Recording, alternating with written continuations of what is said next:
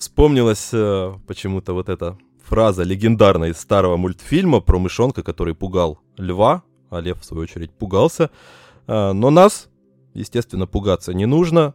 С вами всего лишь Егор Старков и Макс Коршунов. И сегодня у нас экспериментальный, я надеюсь, не экскрементальный э, выпуск про истории баскетбольные, которые мы для вас бережно собрали своими ручками, пальчиками, вернее, даже глазами, э, и приготовили для вашего досуга, наверное, э, для того, чтобы вы погрузились больше в эту в это закулисье мира NBA, поэтому можете запасаться чаем, кофе, вот как у меня сейчас э, огромная чашечка без кофеина, э, печеньем, либо же если вы куда-то отправляетесь гулять там с собакой или на пробежку, то, конечно же, берите с собой наушники, и я более чем уверен, что будет интересно. И тема сегодня, как вы сами уже, наверное, успели прочитать в названии этого выпуска, это, конечно же, детки наши любимые, вернее, даже не наши, а детки любимые баскетболистов NBA, по большей части известных, звездных баскетболистов.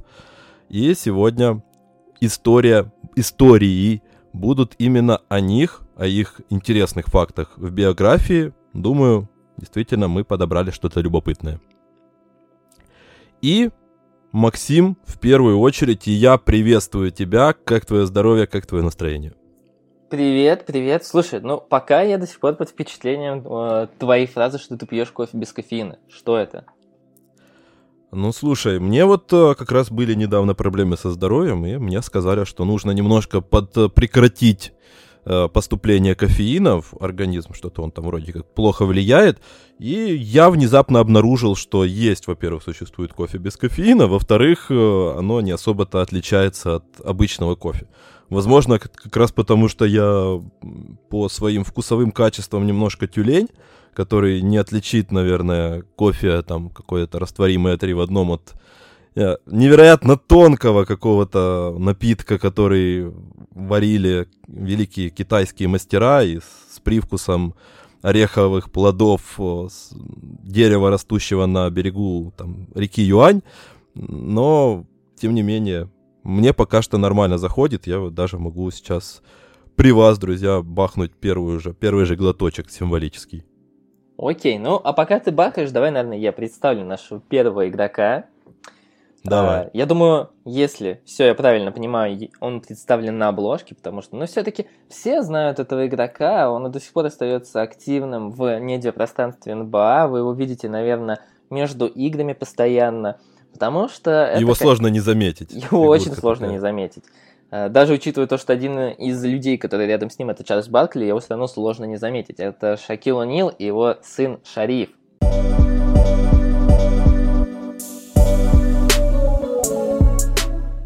Пожалуй, пожалуй, наверное, это его самый знаменитый сын. Ну, то есть, э, у него было два сына до этого, это Тахира и Майлз.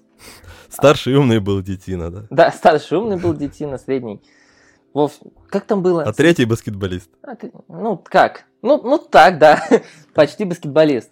Да, сын Шакила О'Нила и Шони О'Нил. Шони О'Нил это тоже достаточно известная медийная личность, но вот даже не знаю, с чем ее сравнить, чтобы было понятно обоим стра- э, странам. Ну, наверное, Андрей Малахов. Вы же знаете там, кто Андрей Малахов, да? Ну, думаю, да. Мы все тут знаем, кто такой Андрей Малахов. Вот. Это тот, который вот это... Живем здорово? Ну, Или нет, как, это как другой их назвал. Геннадий Малахов-то я знаю. Андрея, ну. конечно, кто ж не знает. Это ну вот, да. А Шони Нил это такой продюсер плюс э, ТВ-ведущие на передачах, как э, жены баскетболистов НБА, жены баскетболистов э, Лос-Анджелеса, жены бейсболистов. Ну, то есть такая желтушка. Ну, в общем, три темы наших следующих выпусков, да? Да, Дети баскетболистов, жены баскетболистов. Э, тещи баскетболистов и там собаки баскетболистов. Ну, ты сам же понимаешь, что, что это вот э, мы как э, откроем раздел Кендалл Дженнер, это сразу до конца сезона у нас, в принципе, тематика уже расписана будет. Ну, мы можем просто биографию, книгу написать по ней, аудио книгу записать. А можно потом еще, знаешь... К тому это... моменту, как закончим, она уже с Брони Джеймса будет прокачивать до уровня All-Star. Слушай, а можно сделать вообще проще и, знаешь, еще э, статистическую выкладку приписать к э, отношениям с Кендалл, вот, потому что, вот видишь, Букер-то как стартанул.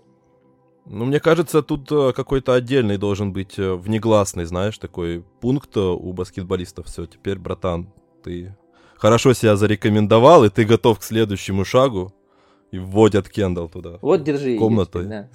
Да, теперь. Окей, Подтверждай хорошо, свой да, статус. давай, чтобы не... Да, не давай к, отходить. Шаки- к Шакилу, к Шарифу, Да, да, да, да, Шакиму. да. Шакиду. А, как вот мы обсуждали перед э, выпуском, э, Шакил О'Нил не очень сильно креативный в именах, и когда вот первые два, ну, что-то там было, но про них ничего не известно. Потом он все-таки решил оставить баскетбольное наследие и назвать сына Шак- э, Шариф. Потом он, правда, решил еще менее быть креативным и назвал Шакир. И, в принципе, было понятно, кому из всех сыновей Шакила нужно было становиться баскетболистами. И как э, много еще вариантов. Шаким, Шакид, Шакир. Шакир уже был Шаки с Шакис.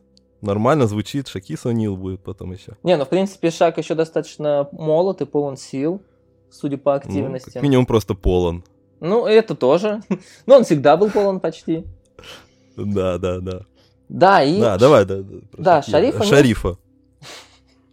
Шариф О'Нил всегда рос под вниманием. Это был всегда ребенок, который постоянно общался с Коби Брайантом. Достаточно хорошо известная история о том, а, как э, перед смертью а, Коби Брайанта Шариф О'Нил переписывался с ним буквально там за пару дней, общался. А, То есть это ну, ребенок, который рос всегда во внимании, всегда под прицелом, но почему вот мы именно концентрируемся на Шарифе? Потому что, наверное, из всех биографий его будет наиболее интересная. Если вспоминать Шакира, который вот сейчас уже выходит там какую-то активную фазу развития среди студентов, то там все-таки нет такого потенциала. А вот Шариф О'Нил в 2018 году в рейтинге школьников был 38-м. Это очень высоко. Это 4 звезды, но это очень высоко. Это вот выше Лугинс Дёрта, который сейчас в лиге, Аарона Нейсмита, Джо Вискомпа, Хоттона Такера. Ну и много ребят, которые уже близки либо к лиге, либо уже в лиге, а Шариф был выше них. И, наверное, одна из известных историй, это вот в э, его период в 2017-2018 году, потому что а, он получил много предложений о переходе в NCAA, и изначально он подписался с а, Аризоной. Не то, что подписался, у него было намерение подписаться. Единственное, что он не сделал, он не подписал бумагу, которую, вот чтобы не быть совсем нудным, можно расшифровать как намерение подписаться в период. Это очень важная бумага среди школьников э, во всех американских видах спорта, которая ну, действительно имеет какую-то юридическую силу и в которой он будет обязан подписаться с ней. И в то время, э, как раз когда он решил подписаться с Аризоной, был скандал с Дандре Эйтоном. Помнишь такой? Да-да-да, вот как раз э, тогда, когда он отказался, как-то там он переходил. э, Мгм. Слушай, я уже пл- плохо помню эту историю, но там, да, он сорвался его переход тоже куда-то. Да. Да история на самом деле была очень прозаичная. Деандре Эйтону заплатили 100 тысяч долларов за то, что он перешел в Аризону. Изначально была у Эйтона красивая история, то, что вот он был в школе в Аризоне, в колледже. А, да-да-да, вот вспомнил, да. Да-да-да, Мгм. в колледже в Аризоне, и сейчас играет в Аризоне, но там вот был, да, такой скандал, что а, тренер Аризоны Шон Миллер заплатил агенту, или, по крайней мере, дискутировал о том, чтобы заплатить ему 100 тысяч долларов. Там доподлинно так и непонятно, заплатил он все-таки ему или нет, А, но обвинения такие получили, и в этот момент а, Шариф решил сменить университет, Выбрал он Юклу Брюинс, знаменитую. Это как раз рядом с его домом, спокойно, даже не уезжая из города. И когда он перешел, где-то в августе, э, в сентябре начались тренировки. И на одной из тренировок на него надели, я тут доподлинно не знаю, как это назвать, но такой кардиожилет, который э, считывает с тебя твои показатели, с определенной кнопкой, которую можно нажать, если тебе станет плохо. И ну вот- вот да, наверное, многие видели, даже вот у баскетболистов э, в тренировочных лагерях иногда такие можно увидеть. Да, Вот, да. э, Кто следит просто там, например, в Инстаграме за тем, как подготовка идет, э, такое вст- вступление, небольшое отступление, то можете видеть. Да, это такой вот жилет, который считывает всю твою сердечную активность. Если тебе станет плохо, ты можешь нажать кнопку, ну, к тебе, соответственно, прибегут врачи и так далее. И вот на одной из тренировок, когда он бегал в этом жилете, к нему э, прибежали док доктора, потому что он нажал кнопку, ему стало плохо во время тренировки. Э, начали, соответственно, изучать, что это, что у него такое, почему так случилось. И оказалось то, что у 17-летнего в то время баскетболиста редко очень сердечная аномальная, аномалия. Э, если, опять же, не быть нудным, то у него, по сути, артерия э, рядом с сердцем выросла не в том месте, не как у всех людей, а проходя через жизненно важный орган, ну, соответственно, сердце. Если совсем уж просто и грубо говоря. Э, в этот момент Шариф Унил и его перспективы, конечно, ну, немного стали менее радужными, потому что, очевидно, он должен был пропустить следующий год в колледже, а, он надел красную рубашку. Что такое красная рубашка? Красная рубашка – это тоже чисто американская история, когда ты надеваешь, скажем так, символическую красную рубашку и пропускаешь сезон э, в колледже, но при этом э, без потери э, сезона игрового, скажем так. Ну, то есть, условно, ты можешь надеть красную рубашку и все равно провести 4 года в колледже. Хотя по факту 4 года это уже вот полное обучение, по которому ты выпускаешься. Э, он надел красную рубашку, чтобы сделать операцию. У него было очень тяжелое восстановление. Э, он его, кстати, постоянно еще снимал в ТикТоке. Понятное дело то, что угу. он получал кучу там поддержки от Коби Брайанта, там тоже постоянно фигурировал Коби, который приезжал к нему в больницу, Шакил, который всегда был с ним рядом. Он вернулся через год в Юклу, и его статистика сильно просела. Ну, понятное дело, потому что когда ты целый год пропускаешь игры после сердечной операции, это, в принципе, то, что ты вернулся на уровень игрока, э, достаточно серьезный уровень, потому что Юкла это очень серьезный вуз, то это уже говорит о многом. Ну, слушай, там же еще была интересная история э, про то, что первая игра, он, он возвращался после этой операции, он вернулся в Лигу Дрю, ну, в этот uh-huh. э, знаменитая Лига Дрю, он там... И первые очки в этой Лиге Дрю он э, набрал после передачи никого иного, как Брэндона Дженнингса. И там вот то, тоже интересный момент, что как раз он играл за команду в этой Лиге Дрю, которую вот как раз эта мамочка его и спонсировала, и в том числе вот Брэндон Дженнингс как раз тогда играл за эту команду, и Кей Джей Мартин, который, кстати, тоже подходит под тему нашей, нашего сегодняшнего ну, кстати, разговора, да, но о нем да. немножко в будущем, но и плюс, который сейчас уже играет в NBA. А вообще, конечно, очень грустная история про то, что вот я как человек, который с чем-то таким сталкивался, у меня, правда, не сердце было, у меня легкие, у меня пневмоторакс был, и вот, э, вот Шариф говорил о том, что действительно было стрёмно первые вот эти вот сделать шаги на баскетбольной площадке, и я действительно его понимаю, после таких историй у тебя действительно остаются какие-то панические атаки, когда что-то там у тебя кольнет, э, недалеко от этой области, и ты начинаешь э, себя накручивать про то, что уже несите ко мне врачей, быстро, ребята, и начинаешь продумывать, может ли в моем случае, там, не знаю, официантка сделать вот этот вот, знаешь, как в кино делают, э, трахеотомию угу. в этом, когда пневмоторакс, это ж там, когда легкие... Это когда протыкают? Легкие, там надо... Да, вот эту угу. вот херню.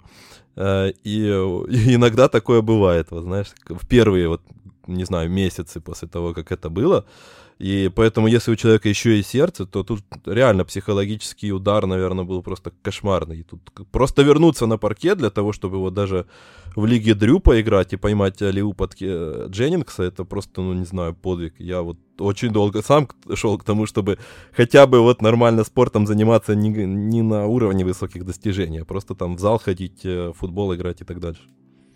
Да, и в принципе Шариф, он припустил все-таки, ну, по большей части он пропустил вот первый сезон, он вот играл, как ты сказал, в Дрю-лиге. Дрю-лига очень знаменитая, на самом деле, организация, в которой вот играют и многие звезды, там в свое время и Дрозен, и Коби играли. Ну, куча игроков э, на серьезном уровне приезжают туда поиграть в межсезонье. Очень известная лига, последить за ней в Инстаграме, там у них всегда очень много интересного происходит. Понятное дело, что сезон в Юкле для него был провальный полностью, и он решил сменить колледж – и вот здесь достаточно интересная история, потому что он вернулся в непоп... не вернулся, а перешел в непопулярный колледж, но в колледж своего отца. Он взял 32 номер, он перешел в Луизиану. Луизиана настолько живет Шакилом, потому что, ну, понятное дело, что он самый известный, наверное, ее выпускник. Там еще, по-моему, Пит Маравич был достаточно известный. А, но а, Шакил конечно, здесь вне конкуренции. У них перед ареной стоит огромная такая статуя, где изображен Шакил, который делает данк. Ну, тогда еще маленький Шакил, поэтому когда ты приходишь, э, когда ты видишь эту статую, ты можешь не распознать Шакил, потому что там не вот эта огромная туша, которая, знаешь, там постоянно а, мелькала в поздних хайлайтах конца 90-х, начала нулевых, когда там, знаешь, толкала маленьких белых центровых. Ну, помнишь, это знаменитое видео? Ну, он да? же, да, он же был как когда-то, да, вполне себе, ну, как, достаточно крупным парнем, но не таким огромным, каким мы многие его помнят. Не, он прям, да, он прям худышка была, но, знаешь, такая балерина, которая ростом там за 7 футов, вот, и по сути сейчас у Шарифа еще осталось два года, потому что первый год он пропустил, вот как я рассказывал, из-за красной рубашки. У него был сезон в Юкле, э, Луизиане. Ну и, конечно же, вот два года еще э, у него будут в Луизиане, скорее всего. Поэтому пожелаем ему, конечно, удачи. И давай, наверное, расскажем еще про его взаимоотношения с Шакилом, потому что Шакил все-таки был известный человек, у которого много было детей – у которого отношения с женами не складывались, и с Шарифом же он не с самого начала общался. Да, там же была история про то, что у них э, не так все складывалось весело. У него жена первая, ну, с первой женой он разводился. Вот тут, кстати, я немножко плаваю в истории конкретно Шарифа.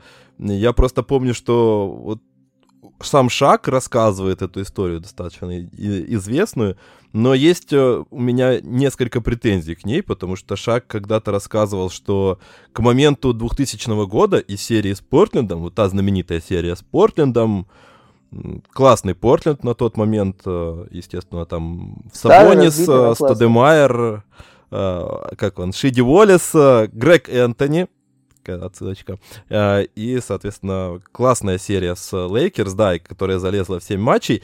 И вот Шакил рассказывает после этого, что ему перед серией записал такое вот напутствие сын, как раз Шариф, который сказал, папа выиграет, ну, Win, а, но при этом сам Шак клянется, что он не знал, что его сын даже разговаривать умеет. Это как раз к тому, что они не особо-то на тот момент общались, но во-первых, у меня вопросы к тому, что, возможно, он оговорился, и речь идет не о шарифе, потому что к шарифу на тот момент было 4 месяца, и, ну, как бы, логично, что он не разговаривал. А, скорее всего, как раз идет э, речь про какого-то из э, более ранних сыновей, но вот он говорит на видео шариф. Не знаю почему, но вот так. Слушай, ну да, да, я помню эту историю. Ну, у Шакила есть такие истории. Вот давай будем честны. Вот помнишь эту историю с Дэвидом Робинсоном, когда он говорил а, во время плей-офф то, что Дэвид Робинсон отказался подписать ему либо джерси, либо дать автограф. Да, да, да, я помню. Да, и эта история была выдумана Шакилом, потому что он хотел просто так э, подчеркнуть дух соперничества между ними, но по факту мы знаем, что Шакил это человек, который ради красивой истории может немножечко, немножечко приукрасить правду. Ну, слушай, учитывая то, кем он сейчас стал, наверное, вот он всегда к этому шел. И он всегда был в первую очередь шоуменом, будем откровенны, и потом уже... Поэтому это, наверное, ну, часть его личности, часть его обаяния, наверное, даже можно так сказать. Хотя в контексте, если смотреть на это с точки зрения не того, что это Милаха Шаг, то, конечно, Э, вот отношения в личной жизни у него были достаточно такие своеобразные. Ну, как, наверное, у многих таких личностей, учитывая то, что он там разводился, долго скандалил с бывшей женой, с, ну, то есть, мне кажется, обычная ситуация для таких ребят. Ну, тут да, да, да, тут я тебя полностью поддерживаю, потому что вот как сказал, как и у многих баскетболистов, у меня тут э, перед глазами э, Карл Мэлоун, ну, тут там вообще, да, там отдельная история. Сейчас, наверное, если будем туда вдаваться, мы там уйдем на целый выпуск. Да, да, да, не будем вдаваться. Собственно, Шариф О'Нил у нас э, сейчас до сих пор играет э, в Луизиане, и будем, можно следить за ним. Э, естественно, вот второй Шакир, младший, он, в принципе, даже особо не котируется, честно говоря, потому что из того, что я видел последний раз, он какой-то 200, 4, 240 какой-то там в своем классе, 21 года, по-моему, он. Э, ой, 21 по-моему. Или вроде того. То есть Не, он... мне кажется, попозже, чуть-чуть, чуть-чуть попозже он был. Э, Ну, а я к тому, что у него три звезды и какой-то там 250 рейтинг э, своего класса. То есть там он даже, да, даже не приблизительно. Он э, только заме, э, отличается тем, что он когда-то э, классные нарезки делал про то, как он там данки ставит через э, само... и через батю там, по-моему, было что-то типа такого.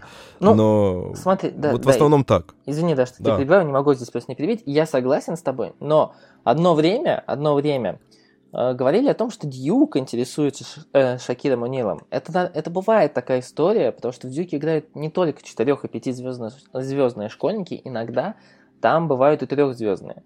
Я не знаю, насколько это вот прям действительно правдивый интерес. Я, честно сейчас говоря, не знаю даже, вот где играет Шакир Нил, он не настолько на радаре э, мелькает, как тот же его старший брат, который вот, вот играл в школе, был уже хорошо известен, он играл там и против Болбола, и, ну, успешно играл против Болбола по школе, тоже достаточно весомый школьник. А, по Шарифу, да, ой, по Шакиру, да, пока что непонятно, где он. Ну, Южный вот... Техас, он, если я не ошибаюсь, будет играть за колледж. Ну, да, не Шакир колледж, а там школа Южного Техаса, младший, да. Ну. 275 э, место по версии вот 247 э, Sports. Вот это 247 запомнил. Это знаменитый портал, который дает оценки вот эти э, и звездочки выставляет. Вот как раз он Шакиру нарисовал 280, 275 место. То есть, ну, вот так вот. Пока что, конечно, тоже интересно, учитывая то, что он э, сын и генетика там тоже, насколько я знаю, насколько я видел по нарезкам, тоже очень, очень даже классная, и по, и по размерам он тоже не маленький мальчик. Но он не дорос, кстати, он не дорос. Ну, ну да, он, он не огромный, да, он второй номер, и там у него 6,5. Ну, то есть, но в целом и не маленький, я бы сказал угу. так. Э, но посмотрим, тут э, с ним еще более отдаленная перспектива, чем э, с Шарифом, поэтому пока что можно только сказать, что шаг ну, кстати, Шак э, изначально-то и не настаивал на том, чтобы э, его сыновья были баскетболистами. Вот, звать, кстати, вас будет, но звать вас будет так же, как и меня. Да, да, да, это интересная это тоже деталь в этой истории, учитывая то, что вроде как и он, и жена говорили, что мы специально э, Никто не хочет вас заставлять быть баскетболистами, и Шариф как раз стал играть в баскетбол и, так скажем, выкладываться только тогда, когда вот по сути произошло то, что внезапно, вот то, о чем ты говоришь, э, внезапно его сравнили напрямую с отцом, что это вот как бы, а это ж э, этот сын Шакила, да, вот этот вот, который хреново играет в баскетбол. И, как Шариф говорит, вот это задело, и поэтому я решил играть, начать играть серьезно в баскетбол, выкладываться и вкладываться, сделать это а, вот смыслом своей жизни для того, чтобы открепить от себя ярлык вот этого хренового сына, да ну или там, скажем так, того ребенка гениев, на котором природа отдохнула. Кстати, Но это, кстати, вопросы к Шаку. Кстати, вот, наверное, знаешь, да, чтобы вот закончить историю уже о сыновьях, о сыновьях э, Шакила, немного еще о Шакиле. Он будет, да, играть, как ты сказал, за Южный Техас в колледже. Такой маленький колледж, достаточно не знаменитый. Честно говоря, даже вот не вспомню, чтобы оттуда кто-то был в НБА. Но вот его тренером будет Джонни Джонс. Это человек, который был ассистентом Дейла Брауна, а Дейл Браун это как раз тренер отца, то бишь Шакила в Луизиане в свое время. Однако. Да, то есть здесь, знаешь, вот такая вот история, ну, не мутная, но достаточно такая кумовская. Такие по подвязочки чувствуются, ну, да, да. Но, да, да, да. Ну, вдруг это даст шанс, знаешь, как в американских фильмах бывает, когда тебе никто не верит, и вот вдруг, э, там, знаешь, друг твоего отца какой-то там заштатный колледж принимает, и такой, ну давай, я тебе здесь дам шанс, и потом ты отсюда начинаешь двигаться вверх. Ну, будем надеяться, что у обоих сыновей Шакила все будет хорошо, и они действительно не станут заложниками имени своего отца, которое очень четко прослеживается в их собственных именах. А, ну и есть смысл перейти к следующему у нас персонажу.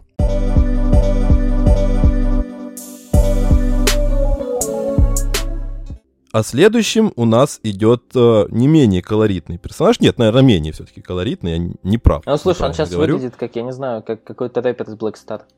Но приятно. Да, да, да. Приятно. Я как раз э, давно не видел, но вот э, когда искал эту историю и просматривал социальные сети, фотки и так дальше, я немножко удивился.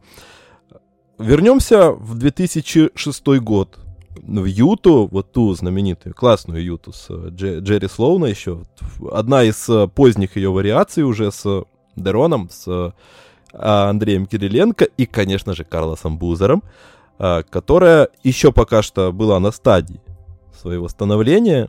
Пиковые годы пройдут немножко позже, но Карлос Бузер уже как раз был достаточно зрелым мужчиной. Ну, это который, вообще его у которого было... Сказать. Да, у которого... Ну вот он через годик еще поедет на матч всех звезд, вот, скажем так, пик наступит вот чуть-чуть позже, uh-huh. а вот он уже был почти на пике, и вот э, все как положено у нормального мужчины, есть жена, и, соответственно, следующий логический шаг — это ребенок. И так внезапно случилось, что у ребенка, долгожданного ребенка в семье Шака и вот его как раз э, супруги. Карлоса Буза, э? Я сейчас... тебя... Ой, да, Шака, Шака... Карлоса Бузера, конечно же, друзья. Я прошу прощения, это у меня бывает такое. Мы то, только проговорили про Шака, я просто смотрел, специально посмотрел и записал себе. Э, ребенок родился с серповидно-клеточной анемией.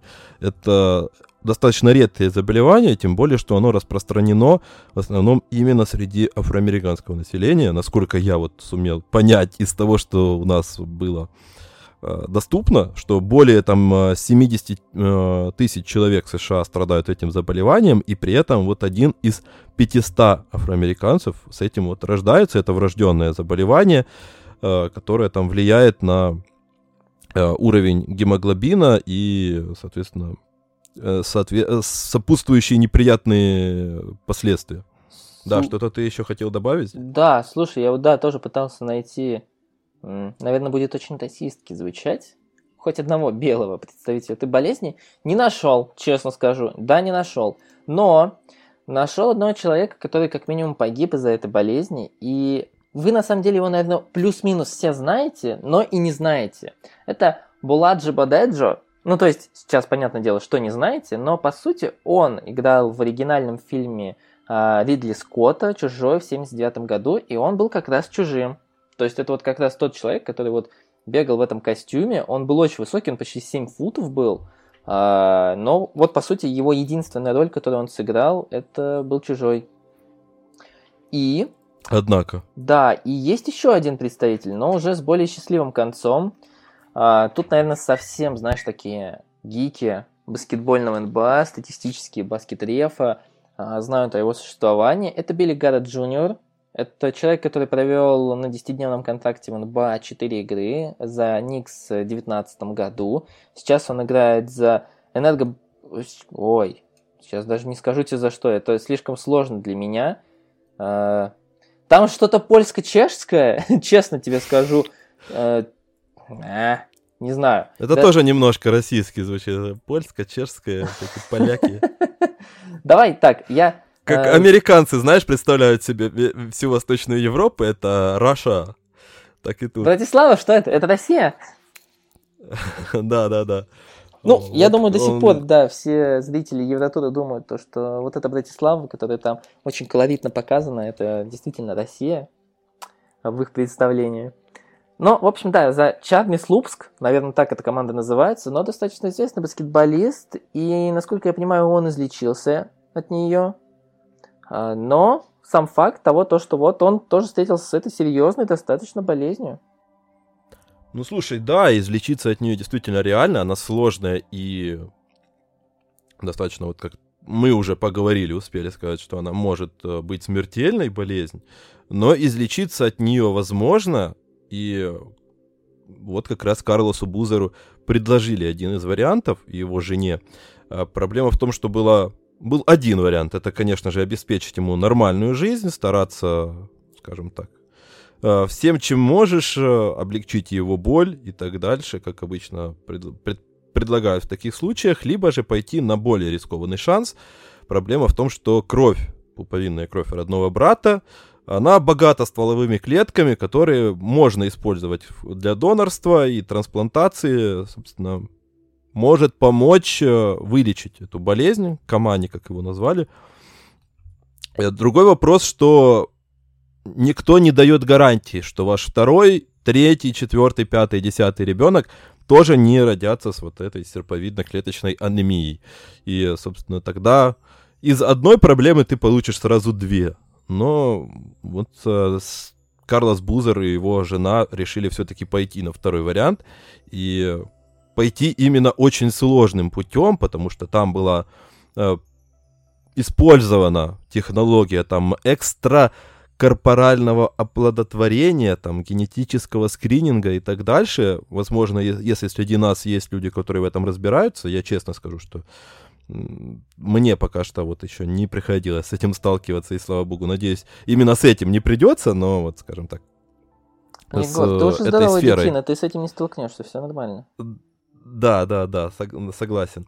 Э, ну, собственно, сложными путями было вы, выделено, выращено там 26 оплодотворенных там яйцеклеток, э, из них там был проведен вот этот скрининг, выбрано две, которые, собственно, и использовали для оплодотворения с э, вот этой вот Сиси, его жены, э, и, соответственно, была надежда на то, что как минимум одна из них будет в порядке, будет здоров, вырастет здоров, во-первых, приживется, во-вторых, вырастет здоровым э, ребенком, которого можно, ну так, грубо, конечно, это сказать, использовать, но фактически, ну, эта ситуация подводит нас к тому, что вот в тех э, материалах, вот как раз мы с Максимом э, разговаривали перед началом этого подкаста на эту тему, что в тех материалах, э, в которых э, мы копались, как раз была подана эта история про то, что, ну, по сути, мать не особо-то беспокоилась за вот этих вторых детей, они,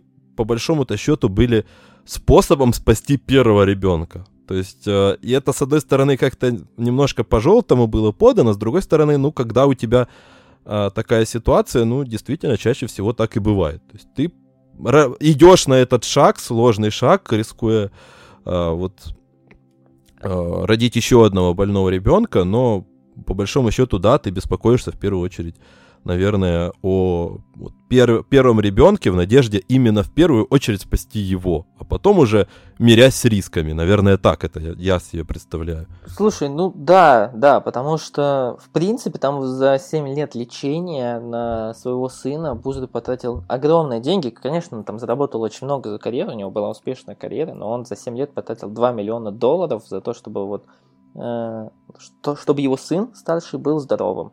И тогда, конечно, они не планировали детей, и понятное дело, что когда ты не планируешь еще двух детей, э, цель твоя главная с женой э, вылечить твоего ребенка, который сейчас уже здесь есть, то, наверное, ты действительно не очень задумываешься о том, э, как ты будешь воспитывать двух других детей, которые ты даже не планировал, которые, ну, по сути, по сути, это просто безвыходная ситуация, когда тебе приходится это сделать.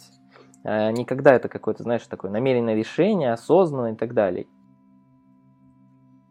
Ну вот да, я как раз э, про это и говорю, что по большому-то счету, ну, действительно, я даже не знаю, обвинять э, эту мать, ну, тут, наверное, надо быть на месте таких людей, чтобы понять, и не нам, как говорится, давать оценку таким действиям, насколько это разумно, правильно, и морально, этически, обоснованно рожать детей только для того, чтобы спасти друг, друг, другого ребенка, но тем не менее вот так оно было. 18 июля 2007 года, через год, практически вот э, Сиси родила сыновей-близнецов, которых назвали Кэмерон и Кейден. И их стволовые клетки, пуповинную кровь использовали для того, чтобы произвести вот эту трансплантацию костного мозга для лечения их брата. И вот, как ты уже проспойлерил эту историю, все про прошло, да, потребовалось немало лет, но на сегодняшний момент, э, к 2014 году, за 8 лет, э, удалось полностью излечить болезнь, и вот Камани, он полностью здоров, он не стал баскетболистом, это немножко не про него история все-таки сейчас. Э, хотя вот я, честно говоря, даже не знал, что можно вообще стать баскетболистом, пройдя через такое. Вот ты мне сказал, только открыл глаза. Вот, про то, что не самые популярные известные личности, но все-таки становятся спортсменами.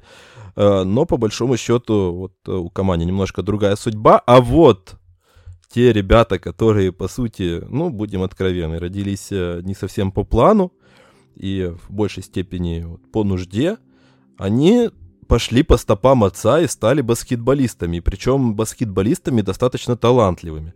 Им сейчас э, по там, 14 лет, и оба очень высоко котируются. Они оба пятизвездочные проспекты 20, класса 25 года. То есть при этом Кэмерон, он как бы даже второй идет в списках. То есть это один из самых топовых, прям топ-топ-топовых персонажей, которые должны взрывать вот уже через, э, ну, не вот уже через достаточно отдаленное время, там еще всякое может случиться, но тем не менее вот такая вот история, она имеет место быть и неоднозначные э, действия вот Карлоса Бузера и его жены привели к такому вот хэппи-энду, по большому-то счету, потому что все сложилось э, как в сказке, как в фильме, наверное, в каком-то голливудском, где и первый брат э, здоров, и были, а, абсолютно излечился, и младшие братья становятся звездами баскетбола, во всяком случае, идут к этому. Ну, единственный минус это то, что как раз Карлос Бузер-то с э, вот этой своей женой, они не вместе на сегодняшний момент, они уже в разводе, но это уже, как говорится, немножко десятое дело. Тут уже ребята взрослые, ребята самостоятельные, тут они сами решат, а вот э, со здоровьем, благо, у всех все хорошо, и эта история, несмотря на такое трагическое начало, все-таки имеет вполне себе крепкий такой хэппи-энд. Э, остается только дождаться, будет ли хэппи-энд у нас э, к 2025 году, что там из себя будут представлять Кэмерон и Кейден. Слушай, да, на самом деле там все на самом серьезном уровне сейчас.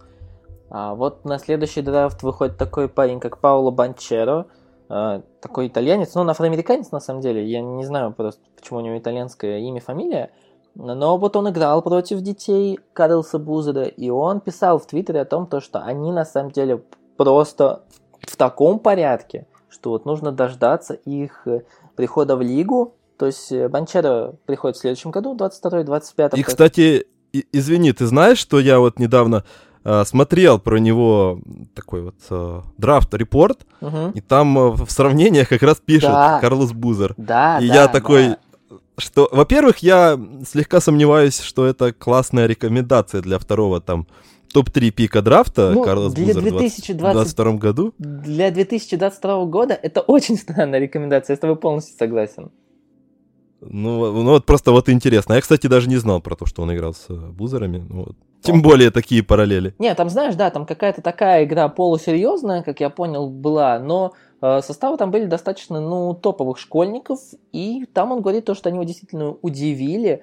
Я вот честно не знаю, потому что э, по слухам, то, что я читал, ну, это не какие-то серьезные источники, возможно, возможно, там вот Дьюк, как альма-матер, а Кэмерон, если что, один из э, сыновей Бузера как раз и назван в честь арены э, баскетбольной команды Дьюка. Да, кстати, да. Да, вот. А, проявляет небольшой интерес. То есть, возможно, мы их даже увидим в Дьюке. Возможно, они сразу прыгнут, когда уже тогда отменят правила и сразу прыгнут в НБА. Посмотрим. На самом деле, очень интересная история, потому что вот прям топовых-топовых сыновей, ну, было не так много в лиге. Ну, вот Сабонис там приходит, сейчас вот, может быть, сходу кого-то и забыл. Ну, понятное дело, там Броня, но он еще не дошел. Но было бы интересно. Ну, бы... Стеф Карри, ну, как бы там отец не то, ну, чтобы да. прям топовый. Ну, да, да, да. Вот. А здесь достаточно известный игрок, All-Star, и приходят два топовых школьника, брата-близнеца, которые родились вот таким нетипичным способом, в нетипичный момент. В общем, красивая история может получиться, осталось дождаться. Да, вот э, остается, ну, правда, ждать достаточно долгонько, но, тем не менее, будет как минимум интересно, если Кэмерон окажется в Дьюке. Мне кажется, со стороны, с точки зрения какого-то истории, ну, даже для университета и промо для университета, я сомневаюсь, что Blue Devils нуждаются в каком-то таком отдельном промо, но, тем не менее, такой шанс упускать нельзя, а, мне кажется, во всяком случае. Тем более, что Батя действительно тоже в какой-то степени легенда, чемпион, все-таки в свое время там была просто какая-то сумасшедшая команда с Дан Ливи, с Батье, с э, величайшим Крисом Дюханом, ну, такой, Джей Вильямс тот же. Э, но все-таки Карлос Бузер — это очень заметная персона в жизни Дьюка, ну и, соответственно, если сын там окажется, будет тоже очень круто, а если оба, то совсем прям очень-очень прям запредельно круто, поэтому еще до прихода NBA можно последить за этой историей. Ну и плюс, конечно же, уже зная э, вот подтекст того, как они появились на свет и пришли к тому, как, к чему они пришли в итоге. Вот, такая вот история у нас про Карлоса Бузера и его сыновей. И остается у нас третий главный герой этой рубрики.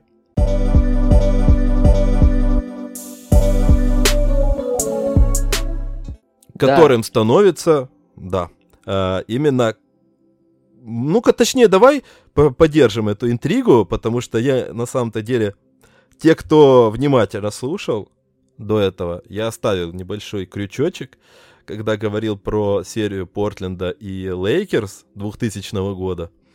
А, шутка-то в том, что вот можешь рассказать эту историю ты, могу рассказать ее я, как э, тебе будет удобно. А, готов? Да... Или, или мне? Давай ты начнешь, а я буду вкидываться. С удовольствием, слушай, э, как раз просто хотел. Э, суть-то в том, что как раз до этой серии с Лейкерс э, Портленд э, проходил достаточно сложную турнирку. Э, и в том числе у них была тяжелейшая игра с Ютой. Э, ну, не тяжелейшая, скажем так, уже по итогу можно сказать, что они достаточно просто ее прошли, но она была очень сложной для разыгрывающего команды сменщика Дэймона Стадемайера, мы не про него сейчас, а именно про его бэкапа. Это, конечно же, Грег Энтони, человек, которого выбрали под 12-м пиком в свое время на драфте. Он не то чтобы оправдал авансы, но, в общем-то и целом стал достаточно уважаемым человеком. Все-таки 750 игр ты в НБА не проводишь, когда ты, ну, какой-то лох. А, он даже для роли backup разыгрывающего в сильной команде нужно обладать определенным набором качеств, и Грег Энтони как раз был именно таким игроком, который много наиграл, в том числе и в плей-офф, больше 100 матчей набегал, и в регулярном чемпионате играл очень часто именно за сильные команды, в свою очередь. Ну, логично. Слушай, у него был один очень сильный вот... сезон, извини, что да, тебя перебиваю. Да, да, да. У него был а, очень У него там в Мемфисе, по-моему, в Ванкувере еще тогда. Да, да вот именно, да, у него был Ванкувер Гри... Гризлис.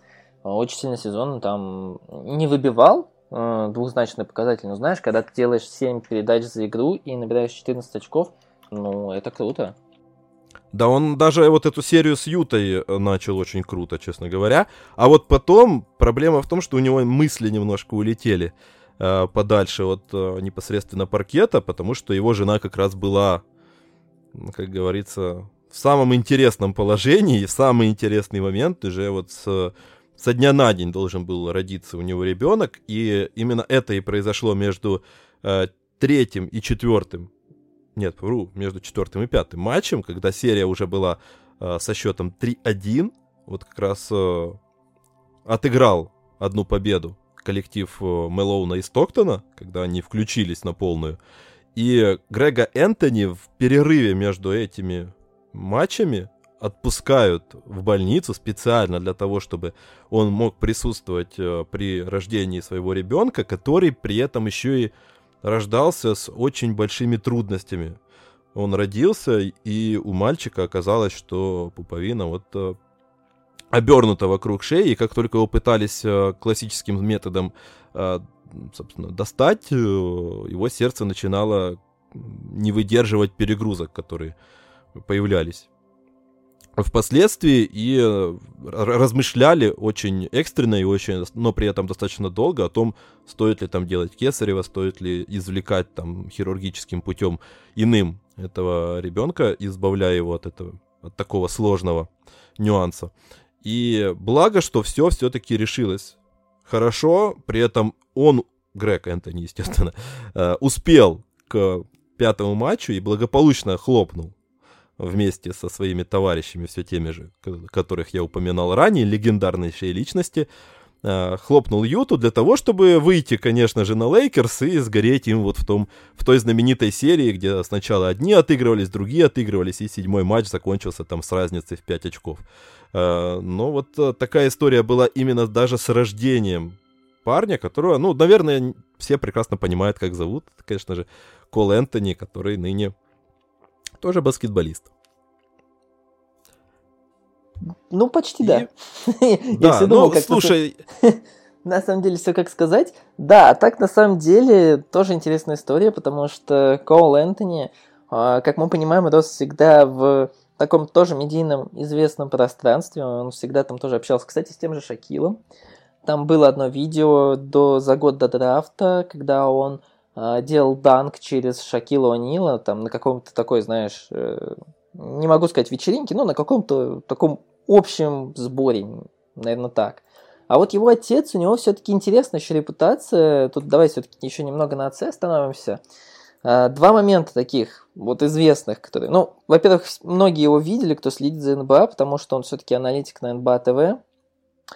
А, и из того, вот, что еще про него можно рассказать, Вообще странно, обычно очень редко афроамериканцы бывают республиканцами, но это вот как раз та история, где Грег Энтони, у него, насколько я помню, даже степень есть э, политолога, и он поддерживает именно республиканцев. И вроде бы достаточно тоже положительный персонаж. Его очень э, в свое время отмечал Пэт Райли как э, игрока с отличной защитной э, репутацией, но при этом в 2015 году у него была очень некрасивая история, где его задержали в Вашингтоне за домогательство к проститутке. И тогда его отстранили на определенное время, и на 36 часов, по-моему, ему дали общественные работы. Такая история, которая все-таки немного портит репутацию. Ну, кому он, он все-таки... Афроамериканец, хотел сказать, да? Нет, я хотел сказать, это баскетболист из 90-х. Вот не надо, пожалуйста. Ладно, Такие... да. Давай, Нет, а... И плюс, конечно же, афроамериканец. Ну ладно, это я шучу, да, черный да. юмор. Давай... Друзья. Нет, даже это получилось... Э, Российский. Давай тогда, да, немного более позитивную историю. Э, Кол Энтони все-таки по потенциалу считается повыше своего отца, и есть известная история, как в 13 лет Кол Энтони предложил своему отцу, в 13 же, да, Егор? Да, да, да, 13 лет. Да, в 13 лет предложил своему отцу сыграть один на один, и он его обыграл уже в 13 лет. То есть, на самом-то деле, не могу сказать, что Грег Энтони был тогда уже какой-то разваленный, он был достаточно в неплохой форме, но должен был быть, по крайней мере. А, получается, тут сколько это, 7 лет назад? Ну да. Ну, ну да, при, этом, да. Зна... при этом ведь выбрали-то Кол Энтони все-таки ниже, чем Грега Энтони. Да. Батя, наверное, в этот момент такой, а, щенок. Да, да, да. Не, вот, за, не залупайся. Да, и Грег Антони до сих пор это не признает, он э, э, отнекивается от ответа на этот вопрос. А Коул Энтони, хоть и выбран ниже, но считается, считается все-таки чуть повыше, потому что вот когда его выбирали, учитывали его травму, он там все-таки миниск порвал э, во время своего учебного года, э, но при этом он вот до этого, э, до колледжа шел прям в топ-5 где-то. Да, он там даже в топ-3, по-моему, шел. Да, был да, прям был супер топовым, типа, проспектом. Да, да. Ну, при этом, кстати, я об этом говорил в предыдущем подкасте про одного из баскетболистов, э, про то, что по сути-то с раннего детства Энтони не заставляли, вот, кстати, как и в случае с Шарифом Анилом, э, не заставляли играть в баскетбол, и долгое время Энтони совмещал бейсбол и баскетбол, у него было все неплохо и там, и там, Э, но все-таки вот в пятилетнем, ой, в пятилетнем, в пятом классе он все-таки сказал родителям, что я выбираю баскетбол, и ну, отец с матерью такие, ну, окей, но как бы наши руки чистые, мы не из тех, кто вот заставлял тебя быть идти по стопам отца и продолжать наследие. Мы всецело поддерживали тебя на всех уровнях. Хотел быть бейсболистом. Ради бога, вопросов нет, э, играл бы ты в бейсбол. А вот в баскетболе, ну, кстати, увлечение бейсболом их срав... сроднило как раз э, с Джеймсом Букнайтом, с которым, с которым они в свое время пересекались э, в команде э, полупрофессионал, в любительской команде, когда играли еще в школе, между школой и университетом. И вот как раз оба одно очень похожая история, они тоже долгое время выбирали между двумя видами спорта. И в итоге выбрали баскетбол, и сейчас, э, я говорил тогда, говорю сейчас, если будет у кого-то возможность и любопытство посмотреть матч между Magic и Hornets, то, конечно же, можете э, прочертить для себя вот эту галочку, поставить возле этого противостояния, потому что они реально очень близкие друзья, и тот же Энтони говорил, что вот очень хотелось бы сыграть против Букнайта уже в другой команде. Слушай, да, достаточно красивая тоже история. На самом деле интересно последить будет за, Коула, за Коулом Энтони, потому что парень гипер в себе уверенный. Это круто, с одной стороны. Это очень достаточно редко, на самом деле, для игроков, которые вот э, имели, э, скажем так, детство с не звездой НБА, но все-таки хорошим игроком на уровне НБА и росли в, такой, в таком постоянном медийном пространстве. Обычно они более такие ленивые. Коул Антони это такой вот прям настоящий атакующий хаслер, который будет, я думаю, на неплохих ролях в ближайшие, там, знаешь, лет 10, наверное. Ну да, причем, ну, как бы отец-то его был таким цепным псом, поэтому... Да? Мне кажется, он должен, должен был как бы не разбаловать э, ребенка, и видим по их истории взаимоотношений, что у них такое немножко даже есть э, здоровое, я бы даже сказал, такое противостояние, где кто-то там через кого-то кого-то обыграл, кто-то там э, это потом припомнил, и, ну, мне кажется, это лучше, чем гораздо, чем засыпать ребенка, там, не знаю, дорогими машинами, дорогими цепочками, там у Шака особенно это прослеживается, мы уже об этом не говорили, но, но по большому счету такое было, и Шарифа очень много, скажем так, сейчас машин в, в гараже, и машин достаточно дорогих.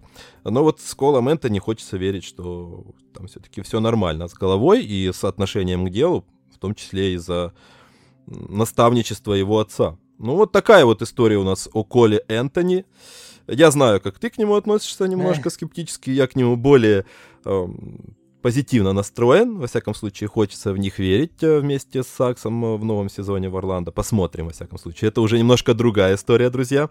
А если вам понравились э, те истории, которые мы изложили для вас сегодня, и э, интересно послушать иные подобные, потому что есть еще что рассказать, есть еще о чем поговорить. И, естественно, вы можете в любое время, а желательно прямо сейчас, конечно же, написать об этом нам в комментариях. Естественно, поставить пальцы вверх, лайки, в зависимости от того, где вы это слушаете. Это могут быть там Apple подкасты, это могут быть Google подкасты, это может быть YouTube, естественно. Ну и подписаться, следить за выходом новых подкастов, новых выпусков. И, естественно, благодарю всех, кто нас слушал, и благодарю, Макс, ты мой родной. Спасибо, что с, на, с нами, со мной. Слушай, ну, спасибо, что позвал, как всегда, да, я надеюсь, э, не последний раз позвал. Не последний же, да? Ну, а... Будет зависеть от того, как оценят. Если понравится, позову. Ну да. Кстати, так... пишите, ребята, звать этого, вот этого. Или кого-то другого поискать? Ну да, тогда, друзья, у меня нет просто выхода. Обязательно ставьте лайки и топите там за то, чтобы звали еще раз. Потому что что мне А я пойду делать? заводить еще 50 аккаунтов, да, да ставить. Да, да. Ну придется да. Вот нашелся занятие наконец на выходные. Вот, да, на самом да. деле, да, Нет. спасибо еще раз, что позвал. А, я считаю, что кто-то поговорили, много дали интересной информации. Надеюсь, понравится и тем, кто дослушал до этого момента. Ну и присоединяюсь там к лайкам, подпискам, комментариям и другим активностям, которые вы можете проявлять независимо от платформы, на которой слушаете этот подкаст. Полностью присоединяюсь. Конечно же, друзья, никто не заменит нам Макса. Вы все прекрасно знаете, что он незаменим. И благодарю все, что мне остается, это еще раз поблагодарить всех, пожелать всем хорошего здоровья в наше непростое время и, конечно же, только интересного баскетбола с такими вот интересными историями. Надеюсь, мы сумели скрасить ваше времяпровождение.